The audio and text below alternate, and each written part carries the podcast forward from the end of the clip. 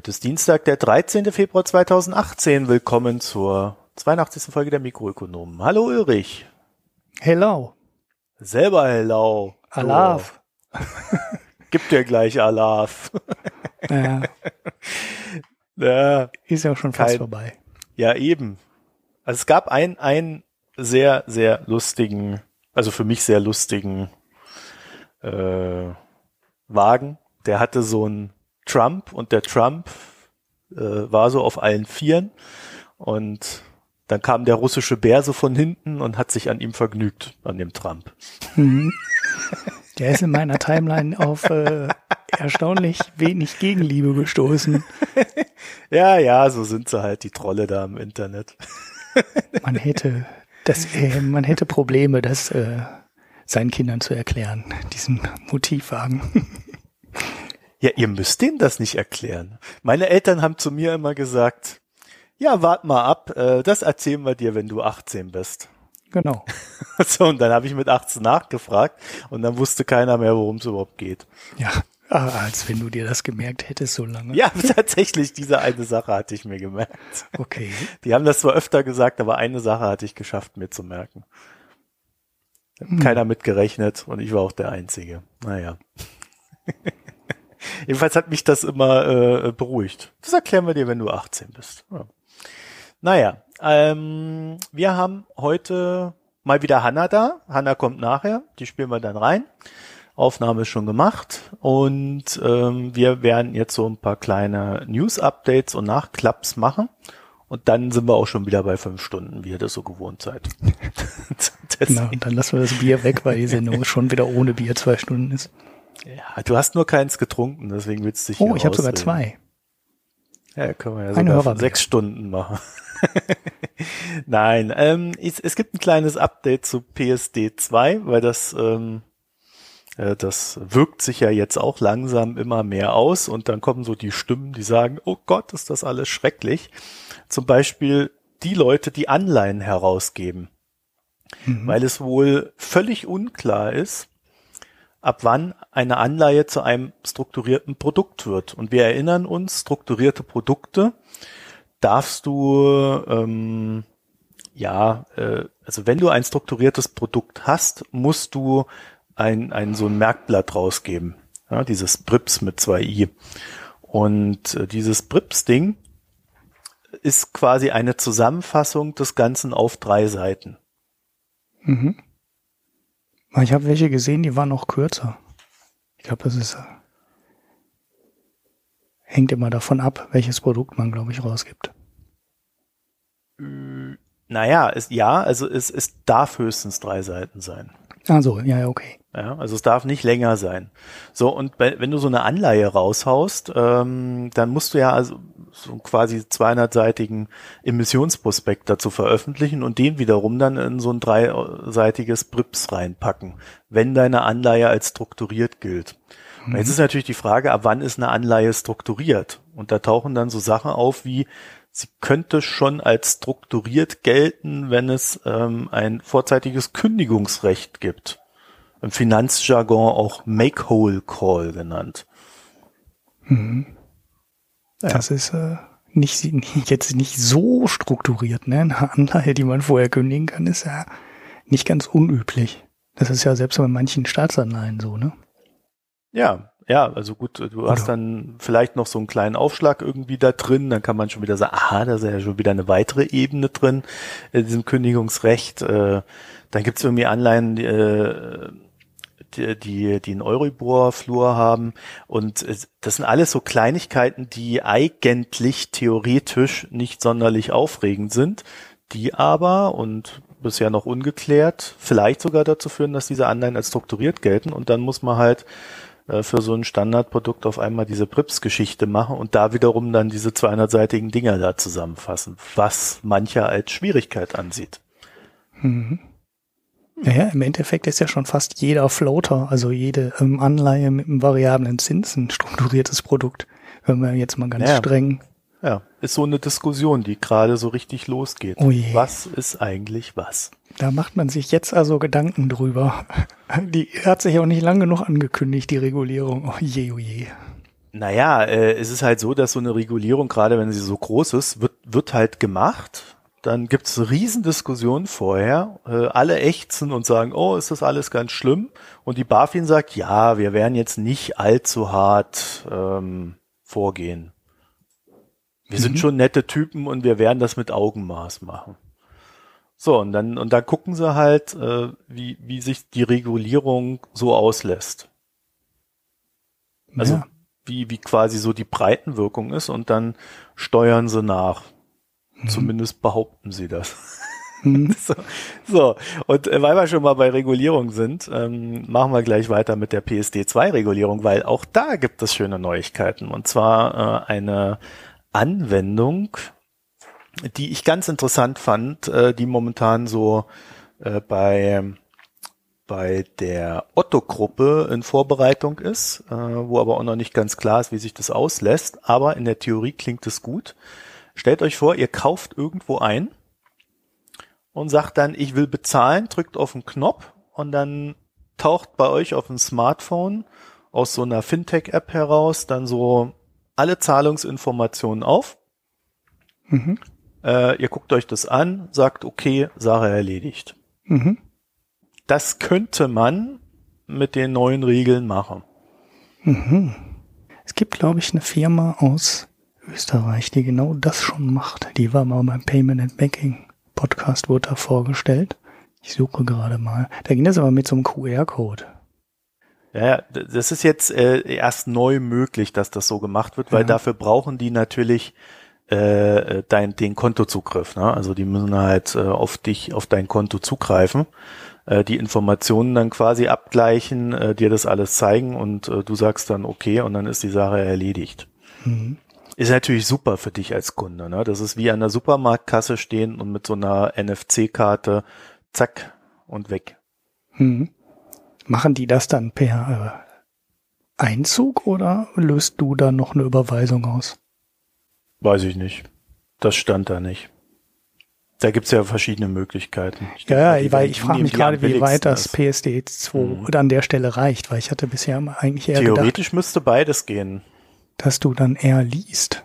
Also, dass das quasi Kontozugriff ist, aber du nicht unbedingt, hm, äh, dass du nicht unbedingt alles auslösen kannst, aber keine Ahnung.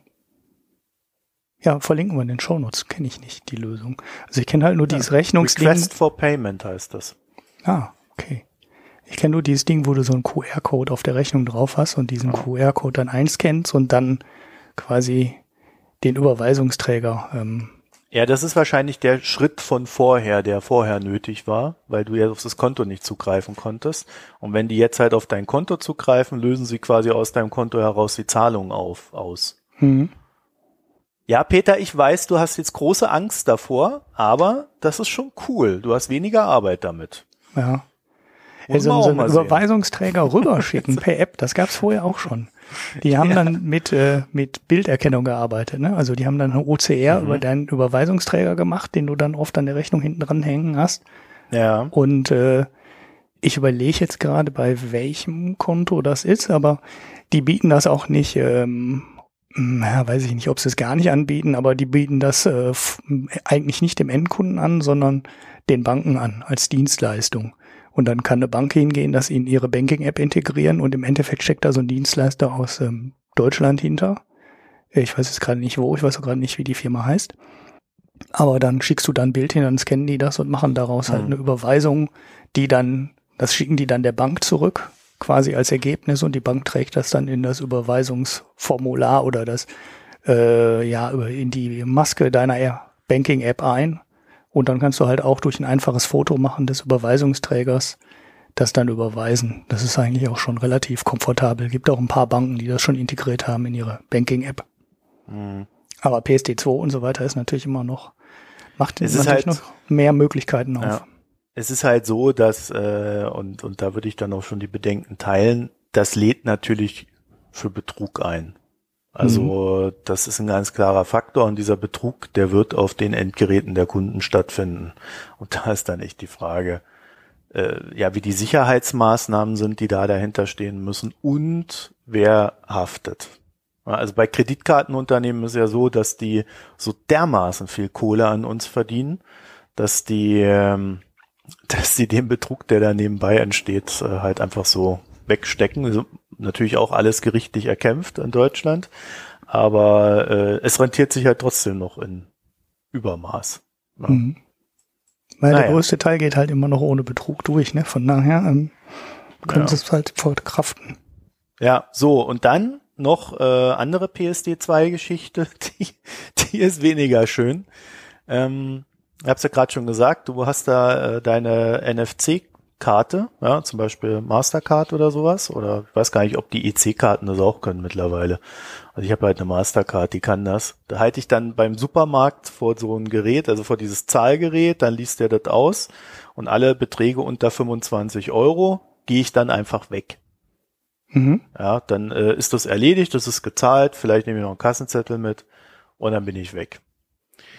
So, jetzt ist mit PSD2 theoretisch, aber noch nicht praktisch, weil weder die BaFin sich darum kümmert, noch die Banken es komplett integriert haben, eine neue Regel eingetreten, nämlich, dass diese äh, NFC-Geschichten, dass da zwei Zähler laufen müssen. Einmal der Zähler, der sich auf die Anzahl der kontaktlosen Transaktionen konzentriert. Und ein zweiter Zähler, der die kumulierte Summe aller kontaktlosen Transaktionen ohne PIN aufsummiert. Mhm. So, und dann gibt's da bei beiden äh, so eine Schwelle und wenn die erreicht ist, dann musst du äh, wieder Kontakt, also, äh, also halt per Kontakt zahlen.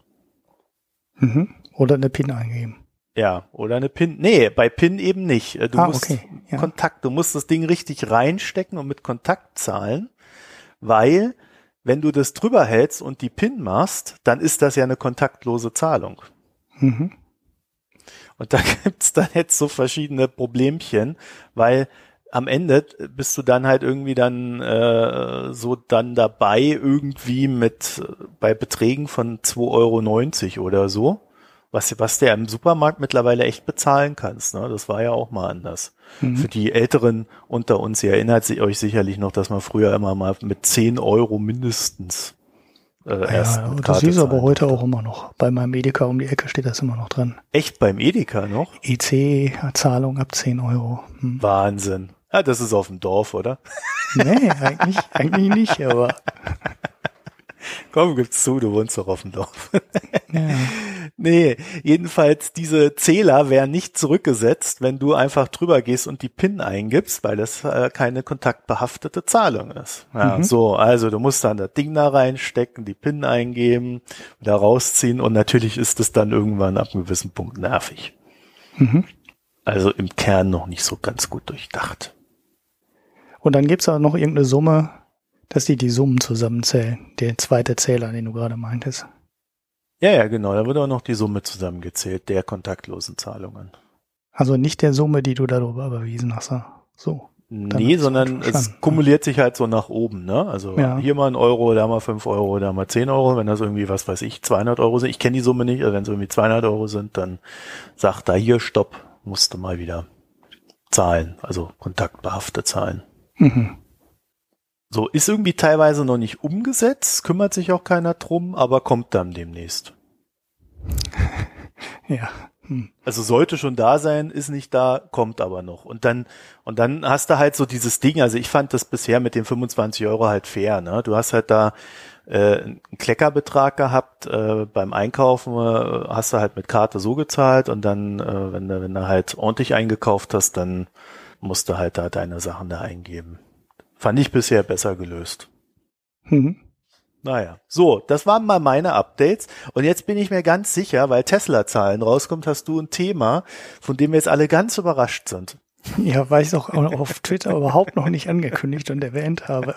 Immerhin habe ich mir diesmal den Blogbeitrag dazu gespart, äh, weil Juhu. ich zu dem Zeitpunkt äh, keine Zeit hatte, was längeres zu schreiben. Aber ich dachte, da mache ich dann ein bisschen was im Podcast zu. Ähm, ja, die Medienberichterstattung war jetzt wieder so, naja, äh, nicht so wirklich, nicht so wirklich gut. Weil vieles von dem war halt vorher zu sehen. Ne? Man weiß halt, Tesla meldet halt immer einmal sehr kurz nach Ende des Quartals die Verkaufszahlen. Und dann weißt du ja eigentlich schon, was Tesla an Umsatz gemacht hat. Das ist ja dann nicht sonderlich schwierig auszurechnen, weil du weißt ja, was ein Model 3 ungefähr bringt und du weißt, was Model S und Model X ungefähr bringen. Äh, da hast du ja gerade bei den beiden letzten hast du ja genug Erfahrungswerte und dann ist es den Umsatz zu schätzen jetzt nicht so die Herausforderung für so einen Aktienanalysten und das war das da auch, was dann am Tag passierte. Der Umsatz war, ich weiß nicht, irgendwie 10 oder 15 Millionen über oder unter dem Konsens. Das heißt, man wusste schon sehr genau, was man da zu erwarten hat. Ähm, und eigentlich wusste man auch relativ gut, dass der Gewinn, also besser gesagt der Verlust wahrscheinlich neuen Rekord erreichen wird. Und äh, ja gut, das hat er dann auch geschafft. Also wir wissen ja von den Produktionszahlen, die hatten wir ja schon mal kurz, dass das Model 3 sehr schlecht angelaufen ist, wobei Tesla immer gesagt hat, ähm, am Ende des Quartals war schon so halbwegs okay. Wir sind halt ein bisschen hinter den Zielen, aber das geht hoch.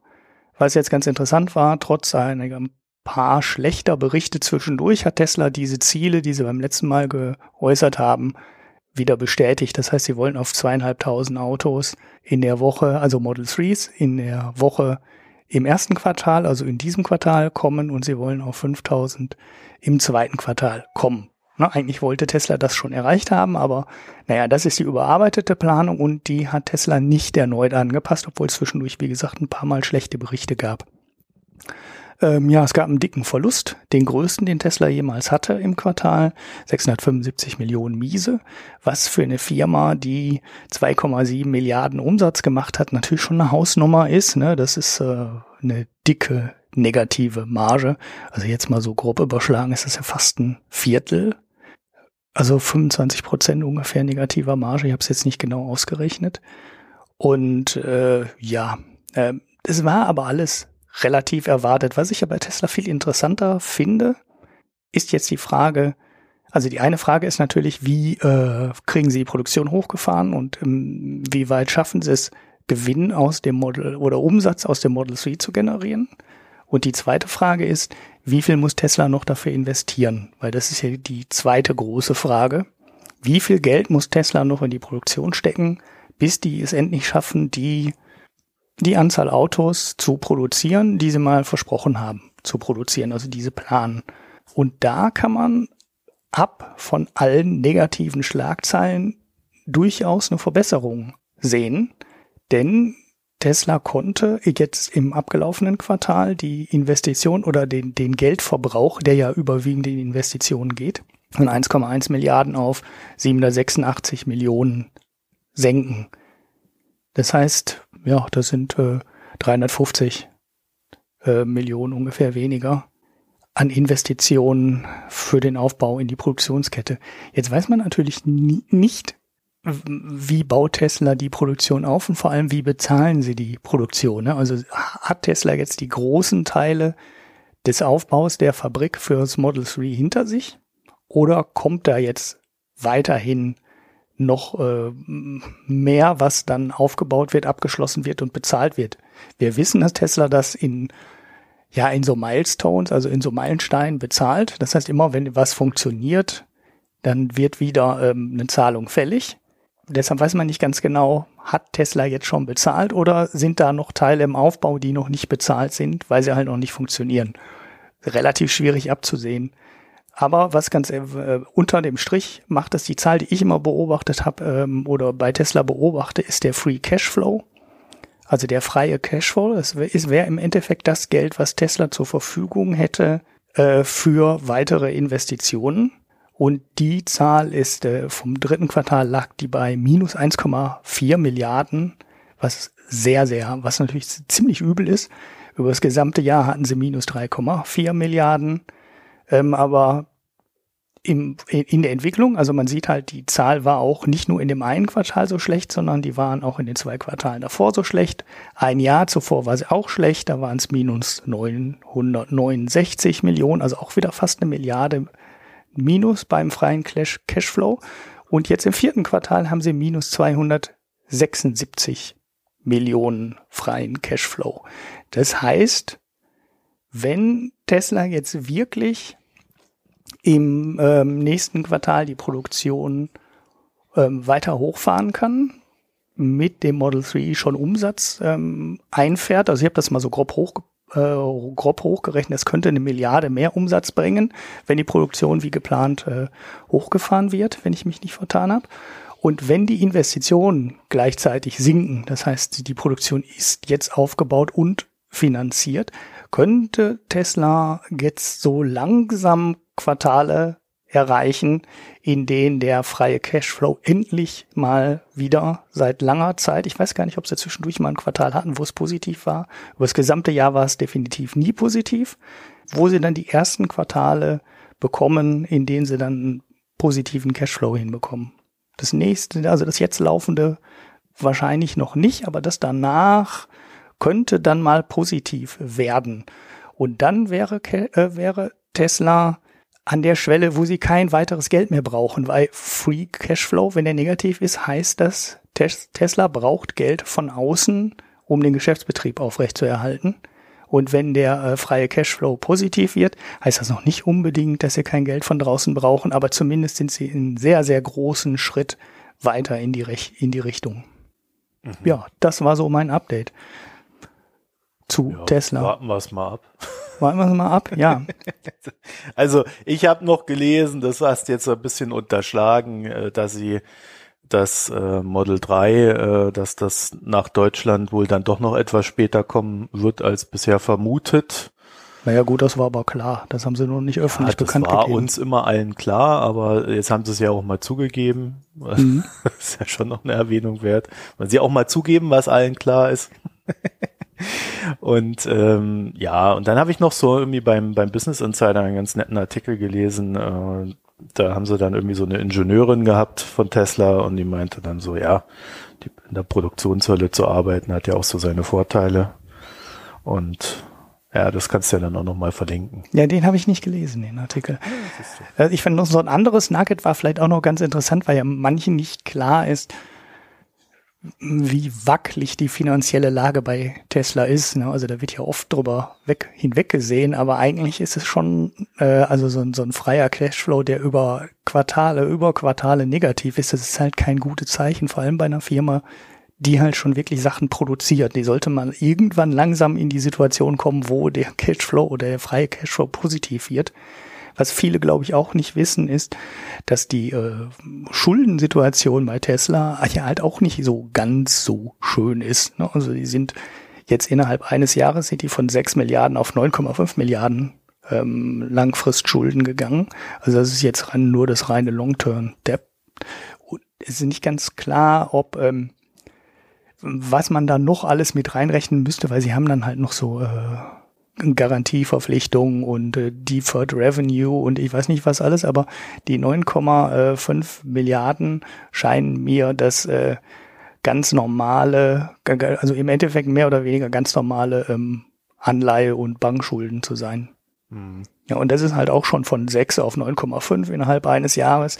Das ist halt auch schon, ähm, ja, eine ne, durchaus, äh, ja, eine ne Summe, ne, wenn man drei Milliarden Umsatz macht oder was hatte ich gerade gesagt, ne, im ganzen Jahr, dann sind, äh, dann sind äh, 9,5 Milliarden Schulden halt auch schon durchaus ein beträchtlicher Haufen Geld. Ja, wobei man das halt noch erklären kann, wenn man sagt, äh, okay, wir gehen jetzt in die Massenproduktion rein. Ne? Ja, klar, das ist wie mit den Investitionen, die fahren halt die Investitionen hoch. Ja, und deshalb haben sie jetzt gerade auch das schlechteste Ergebnis, das schlechteste Quartal vermeldet, was den Gewinn angeht, weil das, das kostet halt richtig Geld. Deshalb ist dieser Cashflow so eine ganz interessante Zahl, weil da kann man sehen, ob die oder ob der Verkauf die ganzen Investitionen und Abschreibungen wieder reinholt, weil das ist der erste Schritt, den Tesla mal schaffen muss. Das heißt immer noch nicht, dass sie dann wirklich einen Gewinn ausweisen, weil der wird ja dann auch nochmal anders berechnet, aber zumindest sollte Tesla mal in der Lage sein, die laufenden Maschinen und Fabriken zu refinanzieren. Das wäre mal der erste Schritt und das ist halt erreicht, wenn man den Free Cashflow positiv hat. Mhm. Ja, und dann haben wir zum Abschluss, weil wir ja gerade beim Transport sind, äh, noch ein kleines Update. Wir haben uns ja öfter mal über äh, äh Lieferunternehmen unterhalten, wie DHL, Hermes und Co. Und irgendwie ging jetzt so die letzte Woche ganz stark rum, der Amazon-Lieferdienst wird jetzt kommen und alle zerstören.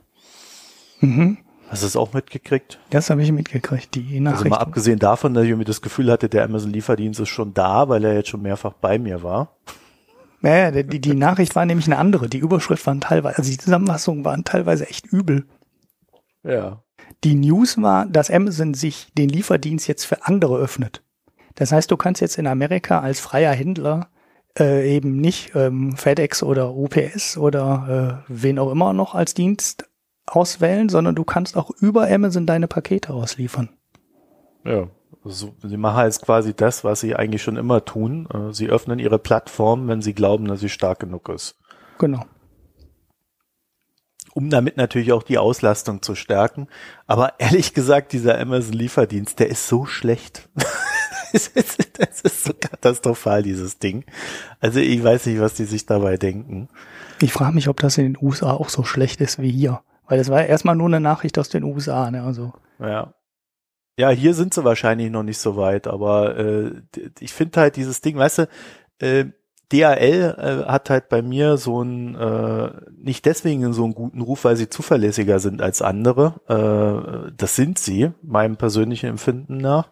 Aber du hast dort jemanden, der äh, meist der gleiche ist. Mhm. Und dieser jemand, der kann Deutsch. Und dem kann ich dann sagen, du pass auf, morgen äh, komme ich, äh, ich irgendwie Mittagspause, dann bin ich eine Stunde später da, vielleicht kannst du es ja irgendwie in die Route einrichten. Ja, also wenn du mit denen redest, äh, dann machen die auch schon ein paar Dinge möglich, die sonst halt irgendwie nicht möglich wären. Und das hat noch was mit Menschlichkeit zu tun, das hat was mit Absprache zu tun, also wie man es halt früher mal hatte. Und wenn die direkt bei DHL angestellt sind, werden sie auch noch halbwegs okay bezahlt. Ich will jetzt nicht sagen im Übermaß, aber äh, die Subunternehmen, denen geht's ja da richtig schlecht.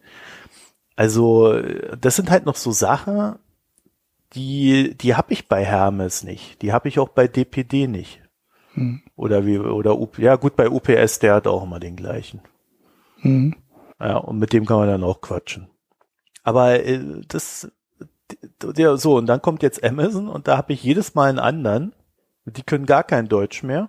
Und, und die Software muss auch noch so schlecht sein, dass letztens, als ich dann, bin ich gerade aus der Tür raus hier unten, stand dann der Typ da und hat mich gesucht, weil sie haben statt meinen Namen, haben sie meine Straße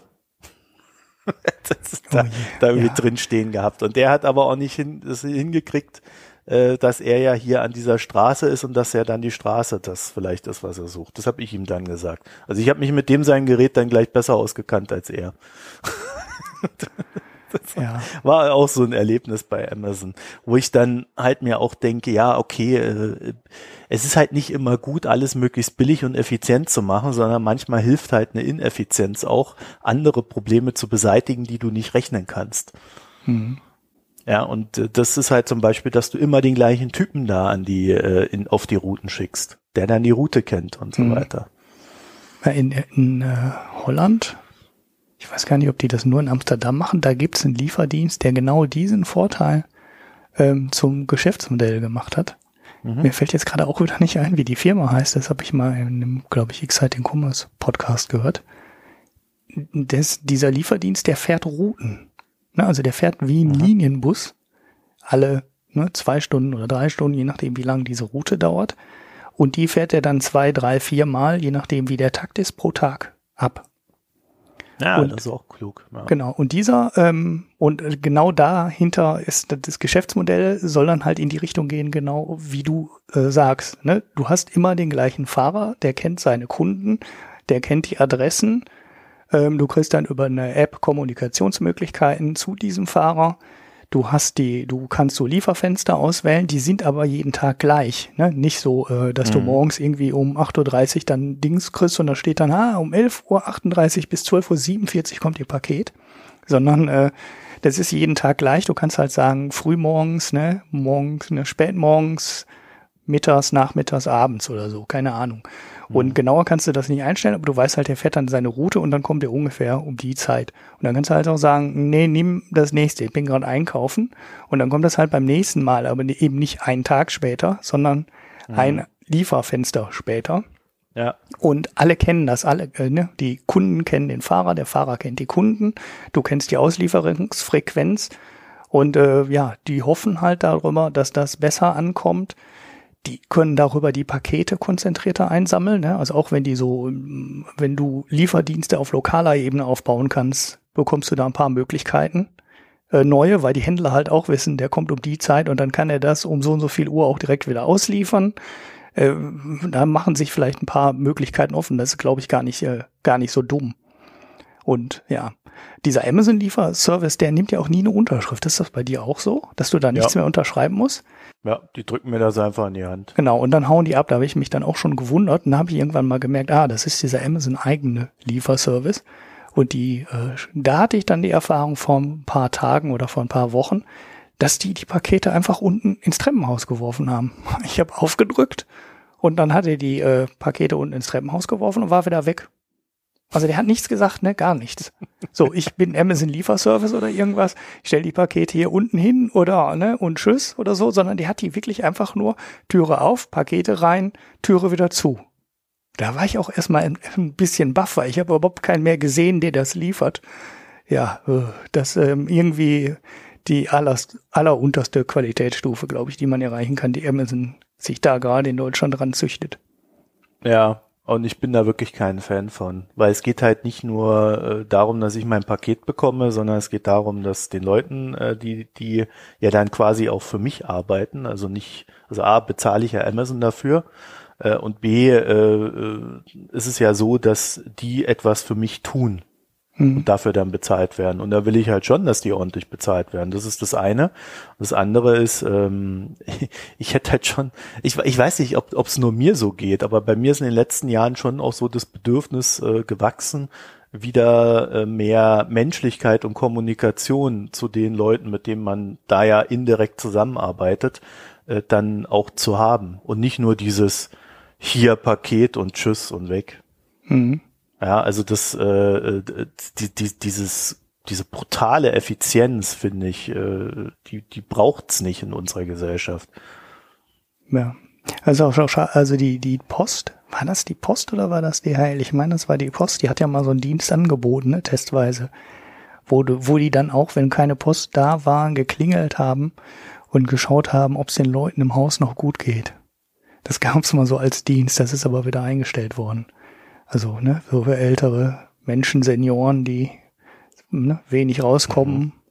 Ja. Dass dann da jemand einmal pro Tag äh, guckt, ob da noch jemand, äh, also oben, ohne dass du einen Pflegedienst anrufen musst oder irgendwas, sondern einfach nur einmal am Tag klingelt und schaut, ob da noch jemand aufmacht und guten Tag sagt. Ja, das brauchst du nicht als Dienst, sondern normalerweise hat früher sowas der Briefträger gleich mitgemacht, als er dir die Post gebracht hat. Ja. Ja gut, dass es in der Stadt schwierig ist, wenn du hier so ein Haus hast, wo dann irgendwie 50 Leute drin wohnen.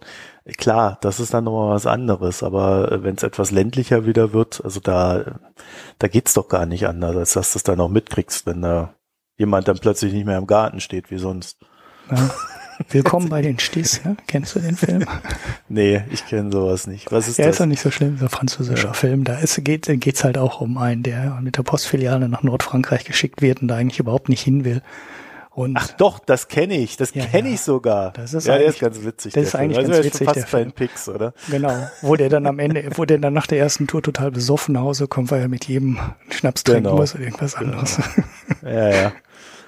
Ja, ja. Gut, dann würde ich sagen, da sind wir jetzt endlich alle so weit angewärmt, dass wir uns äh, jetzt Hanna anhören können. Hanna und ich haben uns am Wochenende über das Thema Entwicklungshilfe in Afrika und ja, äh, wie könnte man denn dafür sorgen, dass die Afrikaner sich glücklich daheim fühlen und daheim bleiben wollen und nicht alle zu uns kommen wollen, gesprochen. Und wir haben das Ganze mal so ich habe mal versucht, so den AfDler zu spielen. Oh, also ich bin die, gespannt. Die bösen Fragen gestellt und mhm. ja, viel Spaß beim Hören. Ja, Hanna, dann haben wir uns endlich mal wieder zusammengefunden. Hallo, willkommen. Hallo, Marco. Und äh, wir haben einen Artikel beim Makronom gefunden. Der Makronom, die äh, Stammhörerinnen und Hörer wissen das, ist so unser Haus- und Magenbrot. Und äh, da gab es einen Artikel über das Thema, was gegen die These einer zunehmenden Migration von Afrika nach Europa spricht. Und dann dachte ich so, hä, was? Ich dachte, da kommen Millionen, wenn nicht gar Milliarden, äh, demnächst zu uns rübergeschwappt und deswegen müssen wir unsere Grenzen dicht machen und die Leute im Mittelmeer absaufen lassen. Aber scheinbar ist es doch doch nicht so und vielleicht mal ausgehend von der Frage, Hanna, ähm, du als Entwicklungsökonomin, kommen die alle zu uns, diese Menschen, oder kommen sie nicht? Mal so ganz blöd gefragt. Mhm. Also bisher ging man tatsächlich davon aus, dass die Menge der Flüchtlinge aus Afrika eher noch steigen wird. Und zwar auch, wenn Afrika selber sich besser entwickelt. Also auch wenn die afrikanischen Länder in letzter Zeit ja eher einen Aufschwung hatten und eher wachsen, dass dann erstmal die Anzahl der Migranten steigt aus Afrika. Tatsächlich ist es auch so, ja. dass in den letzten Jahrzehnten, also so seit 1990, sich die afrikanische Immigration etwa ver drei bis vierfacht hat. Also dass in, den, in der Geschichte auf jeden Fall jetzt erstmal die Anzahl gestiegen ist. Und ähm, die Theorie liegt bisher auch nahe, also die demografische Theorie liegt bisher auch nahe, dass ähm, Länder, die ein eher in Richtung mittleres Einkommen wachsen, stärkere Immigrationsraten haben als sehr, sehr arme Länder. Das ist auch logisch, weil Migration kostet Geld. Und deshalb können sich ganz arme Länder, da können die Leute sich nicht leisten zu fliehen.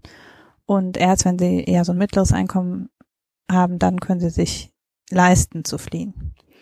Allerdings, ah, genau. Okay, also das ist ja. eigentlich die Basis oder das, das ist auch gut belegt, tatsächlich empirisch gut belegt, dass, ähm, mit, dass es so eine Kurve gibt, die so bei mittlerem Einkommen ihren Peak hat. Also dass die Immigrationsraten steigen, äh, wenn das Einkommen in den Staaten steigt, etwa so, bis sie eben so ein Middle-Income-Country sind. Und erst dann, wenn es in Richtung Industrieland geht, dann ähm, nehmen die Immigrationsraten ab. Ja, wobei ähm, äh, Middle Income oder mittleres Einkommen heißt ja jetzt nicht mittleres Einkommen so wie bei nee, uns. Ist ungefähr. Sondern da reden wir über fünf, also ab. Im Moment ist die Grenze so bei 6.000 Dollar Jahreseinkommen im Durchschnitt pro Kopf. Also ah, das ist, das ja ist nicht sehr hoch, hoch nee, ja. aber es sind halt so die meisten lateinamerikanischen Länder fallen inzwischen in diese Gruppe und die etwas weniger entwickelten osteuropäischen Länder fallen auch in diese Gruppe. Okay, also äh, wir können davon ausgehen, dass die ganz armen Länder eher es schwieriger haben werden, zu uns zu migrieren. Und wenn, wenn sie dann etwas reicher werden, kommen sie zu uns oder, oder haben sie zumindest die Möglichkeit zu fliehen, äh, äh ihr, ihr Heil in Europa zu suchen. Und ab da beginnt das Problem. So, wenn wir jetzt also ähm, dann hergehen und sagen, hm, wir wollen gerne, dass diese Menschen in ihren Ländern bleiben, dann haben wir das Problem, wir dürfen den Armen eigentlich gar nicht helfen, sondern die müssen arm bleiben. Oder wie ist dann die Flüchtlingspolitik hier in Europa zu Also ähm, bisher ist es, gilt ja politisch äh, schon dieses Fluchtursachen bekämpfen und das ist eben, da wird unterstellt, dass wenn man dafür sorgt, dass äh, es den Armen besser geht, dass sie dann eher in ihren Ländern bleiben. Das ist in der Tat ein Trugschluss. Allerdings heißt das nicht, dass sie dann alle nach Europa fliehen. Sondern, und das ist das, was eben in diesem Makronom-Artikel stand, weil die Leute aus ihrem Land emigrieren, heißt das ja nicht, dass sie alle nach Europa wollen. Sondern ein Großteil der Leute, die innerhalb von Afrika, äh, die in Afrika sich auf die, auf den Weg irgendwo anders hin machen, bleibt in Afrika. Das heißt, ah. ähm, die Leute aus den relativ armen Regionen, wenn es denen etwas besser geht, werden sie zunächst mal in die etwas reicheren Nachbarländer emigrieren. Und nur aus den relativ reichen Ländern, also Südafrika zum Beispiel, ähm, werden sich dann nennenswerte Mengen von Menschen vielleicht nach Europa aufmachen. Also man kann quasi so eine Leiter sehen. Die ärmeren Länder, die nehmen zunächst, wenn es ihnen besser geht, das nächst, die nächsten Nachbarn zum Ziel. Und die, denen es noch ein bisschen besser geht, da reicht dann das Budget sozusagen, äh, um auch eine große Reise über den Ozean zu finanzieren.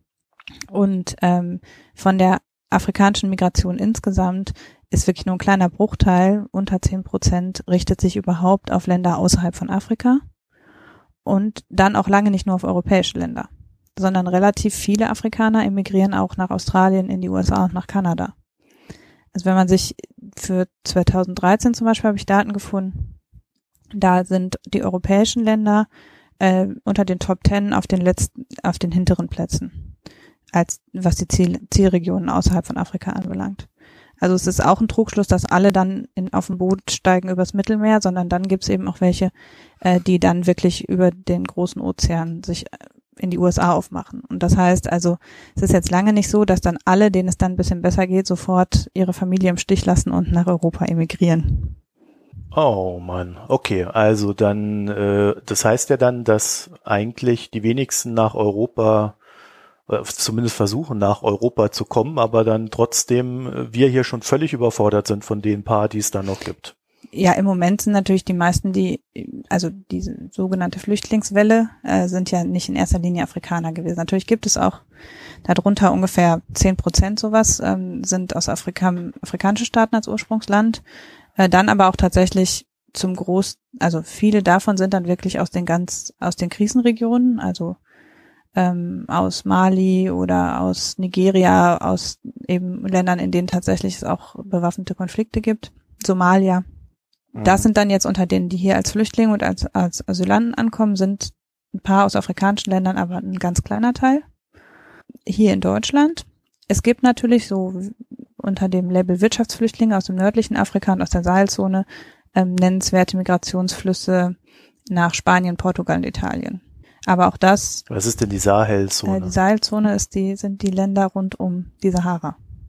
Ah, also okay. man kann so ein bisschen, man kann so ein bisschen davon ausgehen, dass sowieso diejenigen, die sich aus Afrika aus dem Weg, auf den Weg nach Europa machen, sind entweder aus dem nördlichen Afrika oder aus dem französischen Westafrika, weil natürlich aus französischen Westafrika es einen Anreiz gibt, in die ehemalige Kolonialmacht, also nach Frankreich zu emigrieren. Ähm, und die, die mhm. südlich der Sahara sind, werden eher versuchen, nach Südafrika zu gehen. Weil man ja sonst einmal quer durch die Sahara müsste und das ist nicht unbedingt der beste Plan, den man fassen kann. ja, das kann ich mir vorstellen. Okay, äh, was heißt denn das für unsere Flüchtlingspolitik? Also ähm, wie fragen wir mal andersrum. Wie machen wir es denn zurzeit? Also äh, wir haben jetzt ein paar Deals mit äh, verschiedenen Ländern abgeschlossen, die kriegen dann ein paar Milliarden und dafür sollen sie ihre Leute bei sich behalten. So sieht ja für mich jetzt gefühlt gerade unsere Flüchtlinge, äh, unsere, ja, wie nennt man denn diese Politik? Ähm, hm.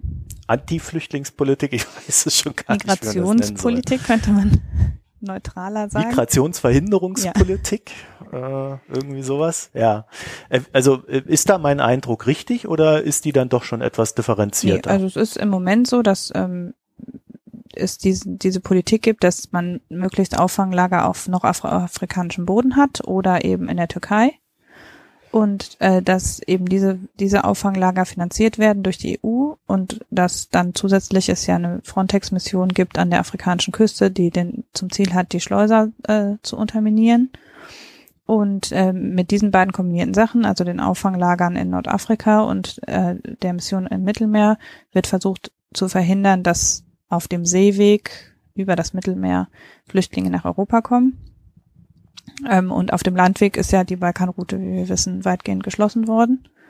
Und entsprechend gibt es im Moment nur noch relativ wenig oder es ist gefährlicher geworden, letztlich noch, noch gefährlicher übers Mittelmeer zu kommen. Und das hat tatsächlich auch dazu geführt, dass die Flüchtlingszahlen zunächst mal zurückgegangen sind.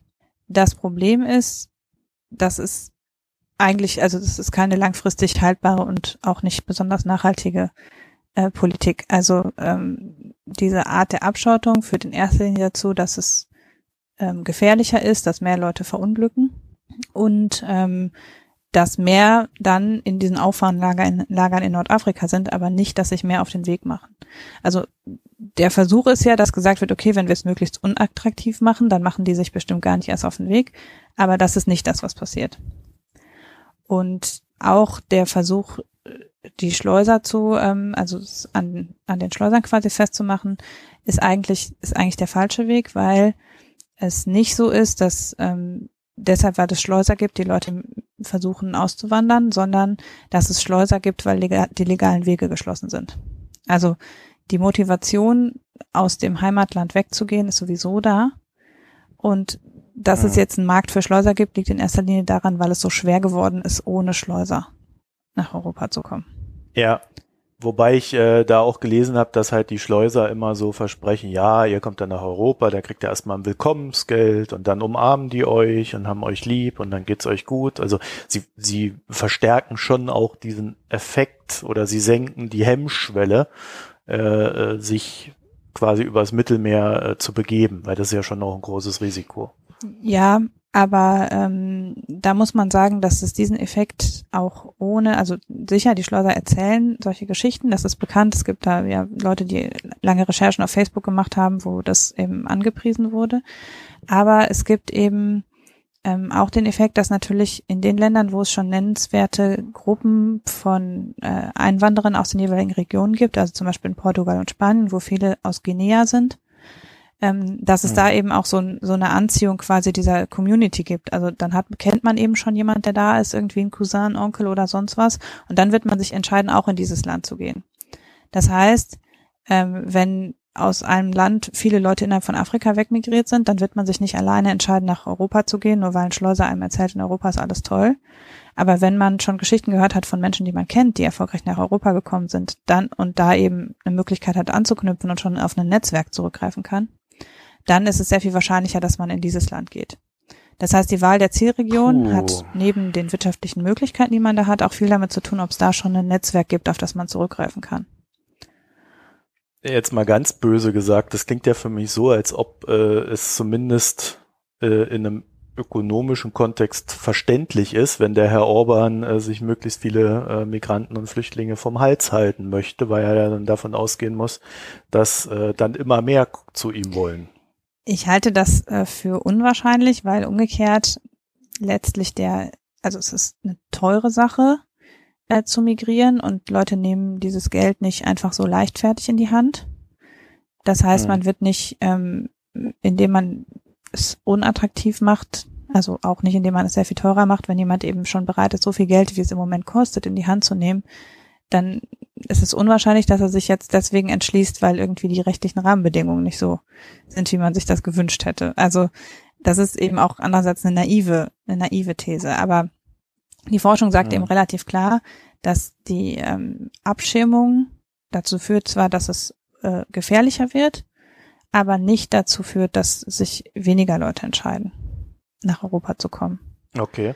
Sondern gut, jetzt haben wir ja. sondern dass es da eben eher eine Frage ist, ähm, wie, also wie man auch unterstützt, dass es eben innerhalb von Afrika bessere Möglichkeiten gibt, letztlich. Hm. So, jetzt haben wir die böse Seite der Macht ja ganz gut ausgeleuchtet. dann, dann, dann, lass uns doch mal zu der Frage kommen. Ähm, also es gibt sicherlich Möglichkeiten, äh, eine sinnvolle Migrations-Antimigrationspolitik zu fahren, äh, die nicht so sehr zu Kosten des Individuums geht wenn es sich denn dazu entschließt. Und äh, welche, welche Möglichkeiten hätten wir denn, das einfach besser und menschlicher zu gestalten und trotzdem quasi das Ziel zumindest, ich meine, ganz erreichen wird man so ein Ziel ja nie, aber zumindest ähm, es dann von, vom Ziel her äh, sich irgendwie diesem Ziel anzunähern. Dass halt das alles menschenwürdig ist, aber auch ähm, äh, die Leute halt äh, da in ihrem Land sind und wahrscheinlich sich dann dort auch entfalten werden können müssen. Ähm, also es, es gibt im Prinzip gibt es gibt es zwei Seiten. Das eine ist eben, dass man ähm, vor Augen haben muss, dass die Entwicklungspolitik in Afrika, so wie Europa sie bisher gemacht hat, also in erster Linie mh, hm, Geld dahin werfen und zwar unter Umständen eben auch an relativ fragwürdige Regierungen Hauptsache, die kümmern sich dann um das Problem. Vernachlässigt, dass man eben, dass das nicht Möglichkeiten schafft für Leute, sich da entsprechend zu entwickeln, sondern ähm, dass man dafür viel eher unter Berücksichtigung der Gegebenheiten vor Ort einen Strukturwandel unterstützen muss letztlich. Denn ähm, wenn man mit der Entwicklungspolitik dafür sorgt, dass die gegeben, also dass so wie sich vor Ort der Staat entwickelt, er darin unterstützt wird, ähm, dann gibt es eben vor Ort mehr Möglichkeiten und es gibt auch mehr Möglichkeiten ähm, innerhalb innerhalb Afrikas ähm, innerhalb Afrikas in Nachbarländer zu gehen, weil von da aus natürlich auch eine Rückmigration viel einfacher ist. Das heißt, wenn es nur darum geht, zum Beispiel für eine Ausbildung oder um ein bisschen Geld zu verdienen, ins Ausland zu gehen, dann ist, zahlt es sich ja auch nicht aus, nach Europa zu gehen. Denn hier in Europa ist es mit höher, hoher Wahrscheinlichkeit zum Scheitern verurteilt, besonders viel Geld zu verdienen. Und eben das das zu ermöglichen, dass inner, dass man Möglichkeiten schafft, dass es innerhalb von Afrika die Staaten sich besser helfen können, zum Beispiel indem man die Bestrebungen nach Afrika inner, einer Stärkung des innerafrikanischen Handels äh, stützt. dadurch gibt es dann eben Verknüpfungen zwischen den Staaten, die dazu führen, ähm, dass so Migrationsnetzwerke eher innerhalb von Afrikas zum Tragen kommen. Und ähm, dann ist natürlich auch die Frage, will man wirklich alle Migrationen unterbinden? Denn natürlich, kurz bis mittelfristig können wir, äh, ist es für uns eine Belastung, aber mittel- bis langfristig äh, können wir durchaus auch von Migration auch aus Afrika profitieren. Denn man muss sich schon auch klar machen, dass ähm, die Leute, die tatsächlich den, das Geld aufbringen können, nach Europa zu kommen, sind ja innerhalb von Afrika schon eher die Bessergestellten. Und die bringen unter Umständen auch das Potenzial mit, hier eine gute Ausbildung zu absolvieren oder eben hier äh, produktiv beizutragen, wenn man das denn so kanalisiert kriegt, dass die Leute nicht äh, in der Illegalität landen. Also im Prinzip muss man äh, sowohl bessere Möglichkeiten zur Entfaltung innerhalb von Afrika schaffen, als auch die, die nach hier kommen, dann wiederum ähm, darin unterstützen, was Sinnvolles mit ihrem Leben anzufangen und eben nicht in der Illegalität zu landen. Und das geht natürlich umso schlechter, je mehr die sofort in solchen Netzwerken landen. Also das muss man auch sagen, wenn es erstmal so Netzwerke gibt, die die Leute sofort abgreifen und dann sagen, hier, du kannst auch durch Drogendealen Geld verdienen. Das äh, konterkariert natürlich jede, jede Bestrebung, ähm, Migration auch sinnvoll zu nutzen. Mhm. Ja, also es gibt eben, es gibt eben in Afrika einige Länder, die ein sehr hohes Wirtschaftswachstum haben und die selber auch sehr viele Flüchtlinge aufnehmen und es würde zum Beispiel helfen, die darin zu unterstützen, die gut für die Flüchtlinge zu sorgen. Hm. Wenn wir jetzt über Afrika reden und darüber, dass man ja auch den Staaten äh, die Migration verursachen, wie auch die Migration auffangen helfen, dann reden wir aber auch immer darüber, dass wir als Demokratie äh, uns dann in Anführungszeichen die Hände schon insofern schmutzig machen müssen, als dass wir dann doch auch mit dem einen oder anderen Diktator zusammenarbeiten und dann auch nicht wirklich wissen, wie viel von dem Geld, was wir dann darüber geben und wie viel, in, was wir sagen, Entwicklungshilfe, ähm, dann auch wirklich dort landet, wo es ankommen soll. Ja, wenn man diese klassische staatliche Entwicklungshilfe nimmt, also dass unsere Regierung eine andere Regierung unterstützt, darin dann irgendetwas vor Ort sinnvoll zu tun. Nur das ist ja nicht der einzige Weg und das ist auch, hat die Vergangenheit gezeigt, nicht unbedingt der erfolgreiche Weg. Also mhm. ähm, letztlich sind ähm, Wirtschaftskooperationen, Unterstützung von äh, lokalen Unternehmertum, äh, die Unterstützung von, von Handelszusammenschlüssen, sowas alles, auch die Unterstützung von politischer Union in Afrika, sind sehr viel gewinnbringender, als ähm, einfach Staaten mit Geld zu bewerfen, damit die Staaten dann investieren und was Sinnvolles machen.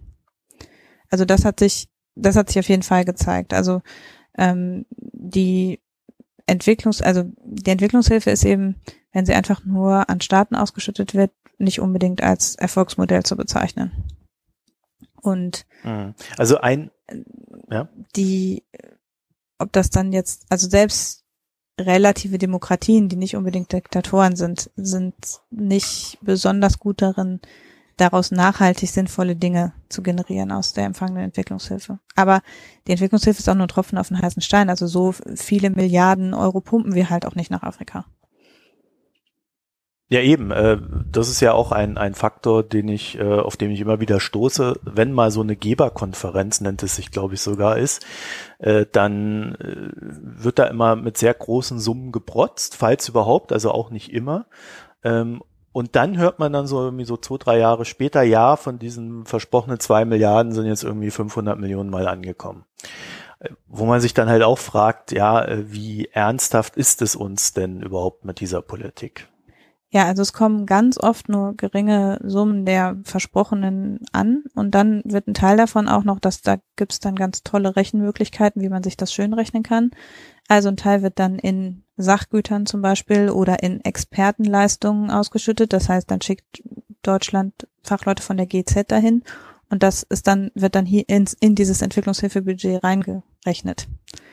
Also dann wird hier ein deutscher Ingenieur bezahlt, der dann da irgendwas macht und das ist dann auch Entwicklungshilfe, also dessen Gehalt ist dann auch Entwicklungshilfe. Das heißt, es ist auch nicht so, dass alles, was bei so einer Geberkonferenz beschlossen wird, tatsächlich ein Geldfluss ist, der dann nach Afrika geht, sondern ein Teil davon wird eben in Sachleistungen und in Personaldienstleistungen an die jeweiligen Staaten erbracht. Und ähm, dann ist das wirklich, also die Entwicklungshilfe ist budgetmäßig im Verhältnis auch für die afrikanischen Länder klein, zum Beispiel im Verhältnis zu dem, was die an sogenannten Remittances, also an Überweisungen von Exilanten erhalten. Also die meisten Staaten erhalten sehr viel mehr Geld darüber, also insbesondere Devisen darüber, dass Einwohner dieses Landes im Ausland arbeiten und Geld nach Hause überweisen, als sie eine Entwicklungshilfe erhalten. Und gleichzeitig sind diese Überweisungen sehr viel produktiver, weil sie nämlich an Privatleute ausgezahlt werden, die damit sinnvolle Dinge tun. Und eben nicht an den Staat. Weil sie aber auch klein genug sind, damit diese Leute äh, schlichtweg fast nur davon leben. Ne? Es ist durchaus nicht so, dass die Leute nur davon leben. Also ähm, oft äh, gibt es, also es gibt ja, Afrika hat ja ein sehr schlecht entwickeltes Finanzsystem. Und viele dieser Remittances arbeiten auch so wie Kleinstkredite. Also das heißt, ähm, dann kriegt man Geld überwiesen von irgendeinem Verwandten im Ausland, aber das wird dann innerfamiliär wie ein Kredit für Unternehmertum oder so gehandhabt. Das heißt, es sind oft auch so informelle Absicherungs- und äh, Kreditvergabe. Ähm, weil es eben keinen formellen Kreditmarkt gibt in vielen Staaten und keine Möglichkeit, sich vom, im formellen Bankenmarkt äh, Geld zu leihen. Okay. Äh, was, was mir an diesem Makronom-Artikel sehr, ja, ich will nicht sagen aufgestoßen ist, sondern was mir da sehr gut gefallen hat, eigentlich so als Gedanke, jetzt weniger als, ähm, wie man es richtig macht, ah, ich weiß gar nicht, wie ich es formulieren soll. Jedenfalls äh, äh, in dem Artikel steht drin, also einmal, dass China das ja wesentlich besser macht als wir. Also sie gehen da halt hin, machen die pro, äh, große Projekte, äh, bauen Straßen, bauen Brücken, bauen äh, Eisenbahnlinien, was man halt alles so braucht äh, und sichern sich darüber dann die Rohstoffe. Und gleichzeitig hat man einen ähm, ja nicht geringen Anteil an chinesischen Menschen, die dann auch dort vor Ort sind und Geschäfte machen. Und zwar jetzt nicht unbedingt diese großen Geschäfte, sondern die machen da halt einen Nähshop auf. Die machen, ähm, was weiß ich, die verkaufen da Fisch oder so. Und ähm, dadurch hat man quasi ein Zustand, in dem China nicht nur Infrastruktur schafft und da sich dafür Rohstoffe sichert, sondern dass auch ein kultureller wie auch ein wirtschaftlicher Austausch und Aufbau vor Ort stattfindet durch diese Tätigkeit. Also da, wenn ich das so lese, dann denke ich mir so auf den ersten Blick, ja Mensch, äh, so genau so muss man es doch machen. Ja, also ähm, China betreibt ja eigentlich da nicht wirklich Entwicklungshilfe, sondern China nimmt einfach die afrikanischen Länder als ähm, potenziellen Handelspartner ernst. Und das ist natürlich mhm. ein riesiger Unterschied. Also klar, die Chinesen haben auch noch weniger als wir ein Problem damit, Geschäfte mit Diktatoren zu machen. Aber ähm, es hat sich ja doch gezeigt, dass auch äh, die europäische Politik damit relativ wenig Probleme hat. Und ähm, die Chinesen wählen natürlich taktisch aus. Also man kann das, das, man darf das auch nicht schönreden, sondern natürlich kriegen die Staaten, die Rohstoffe haben und die Staaten, die ähm, Wachstumspotenzial haben, die kriegen eben Aufmerksamkeit von China ab und es gibt auch welche, die keine kriegen, weil sie eben landwirtschaftliche Länder sind oder weil sie nur eine sehr kleine Bevölkerung haben und deshalb nicht attraktiv sind für den chinesischen Markt. Aber die Länder, die eben aus chinesischer Sicht potenziell attraktiv sind, und zwar nicht nur als Rohstofflieferanten, also das ist ja immer der Vorwurf ist, ja, die rauben da ja nur die Rohstoffe, das ist moderner Kolonialismus, aber die Chinesen sehen eben in Afrika durchaus einen potenziellen Absatzmarkt. Und das heißt auch, die Länder, die eben als Absatzmarkt interessant sind, ähm, mit denen etabliert China tatsächlich dann Geschäftsbeziehungen auf Augenhöhe. Also ähm, es gibt dann Chinesen, die eben Handelsniederlassungen in Afrika haben. Es gibt aber eben auch sehr gute Reisemöglichkeiten für Afrikaner nach China zum Beispiel. Äh, und zwar mit Business Visa und der Möglichkeit, da auch Geschäfte zu machen. Das heißt, es wird auf, das basiert viel eher auf einem Austausch, als es jetzt üblicherweise in den Geschäftsbeziehungen zum Beispiel zwischen Europa und Afrika der Fall ist. Also es ist ein weniger paternalistischer und vielmehr auf Austausch an, ausgelegter Ansatz. Und zwar nicht aus Menschennettigkeit, sondern wirklich deshalb, weil äh, Afrika hat die am stärksten steigende Bevölkerung der Welt nach wie vor, also als, als Gesamtkontinent und ist damit natürlich auch ein wachsender Arbeits ein wachsender Absatzmarkt und bietet auch die Möglichkeit, zum Beispiel Arbeitskräfte zu rekrutieren. Und äh, China sieht diese Möglichkeit und profitiert dann natürlich auch davon, dass Afrika so ein bisschen vom Rest der Welt verlassen ist und deshalb sich da auch alle Möglichkeiten bieten und auch niemand ihnen in die Quere kommt. Und das ist schon, ja, ist das nicht wenn man, wenn man sieht, äh, wenn man dann sieht, was für Fabriken da teilweise gebaut werden oder was an Infrastruktur gebaut wird an der einen oder anderen Stelle, also wenn man wirklich da ist und sich das anguckt, das ist schon auch sehr beeindruckend, weil man denkt, ja, okay, und warum haben wir das über 30 Jahre nicht hingekriegt? Und das hat halt viel damit zu tun, dass die ähm, europäische und auch amerikanische Entwicklungshilfe ähm, entweder so nach dem Gießkannenprinzip und ohne eine wirkliche Marktanalyse funktioniert hat und auch viel eben nach politischen Erwägungen. Also dass die Staaten was bekommen haben, von denen man sich politisch was verspricht und auch nur solange man sich politisch was von ihnen verspricht. Und dann war der Kalte Krieg vorbei, das Interesse war geringer und dann wurde das Engagement einfach eingestellt. Ja, also ich denke mir da gerade so, äh, also in meiner Weltsicht, also ganz plump formuliert, Handel erzeugt Handel. Also, ja, also das heißt, äh, das, was die Chinesen da machen, äh, auf, auf Augen, das Ganze auf Augenhöhe zu betrachten. Natürlich ähm, hätten wir da vielleicht sogar noch den Anreiz, uns genau um die Länder zu kümmern, äh, die halt nicht nur uns wirtschaftliche Vorteile versprechen, sondern die ja dann vielleicht auch äh, uns in Europa ähm, dadurch, dass sie wachsen können, ja vielleicht äh, äh, insofern helfen, als dass dann halt die Leute nicht zu uns fliehen. Also wäre es da, äh, also äh, im Endeffekt hast du uns ja gerade erklärt, müssen wir unsere Sichtweise auf Afrika ja. ändern. Ja, weg von dieser kolonialen Sichtweise hin zu dieser, ähm, ja, das sind Menschen, äh, das sind Wirtschaftszonen, nehmen wir sie doch mal als solches ernst.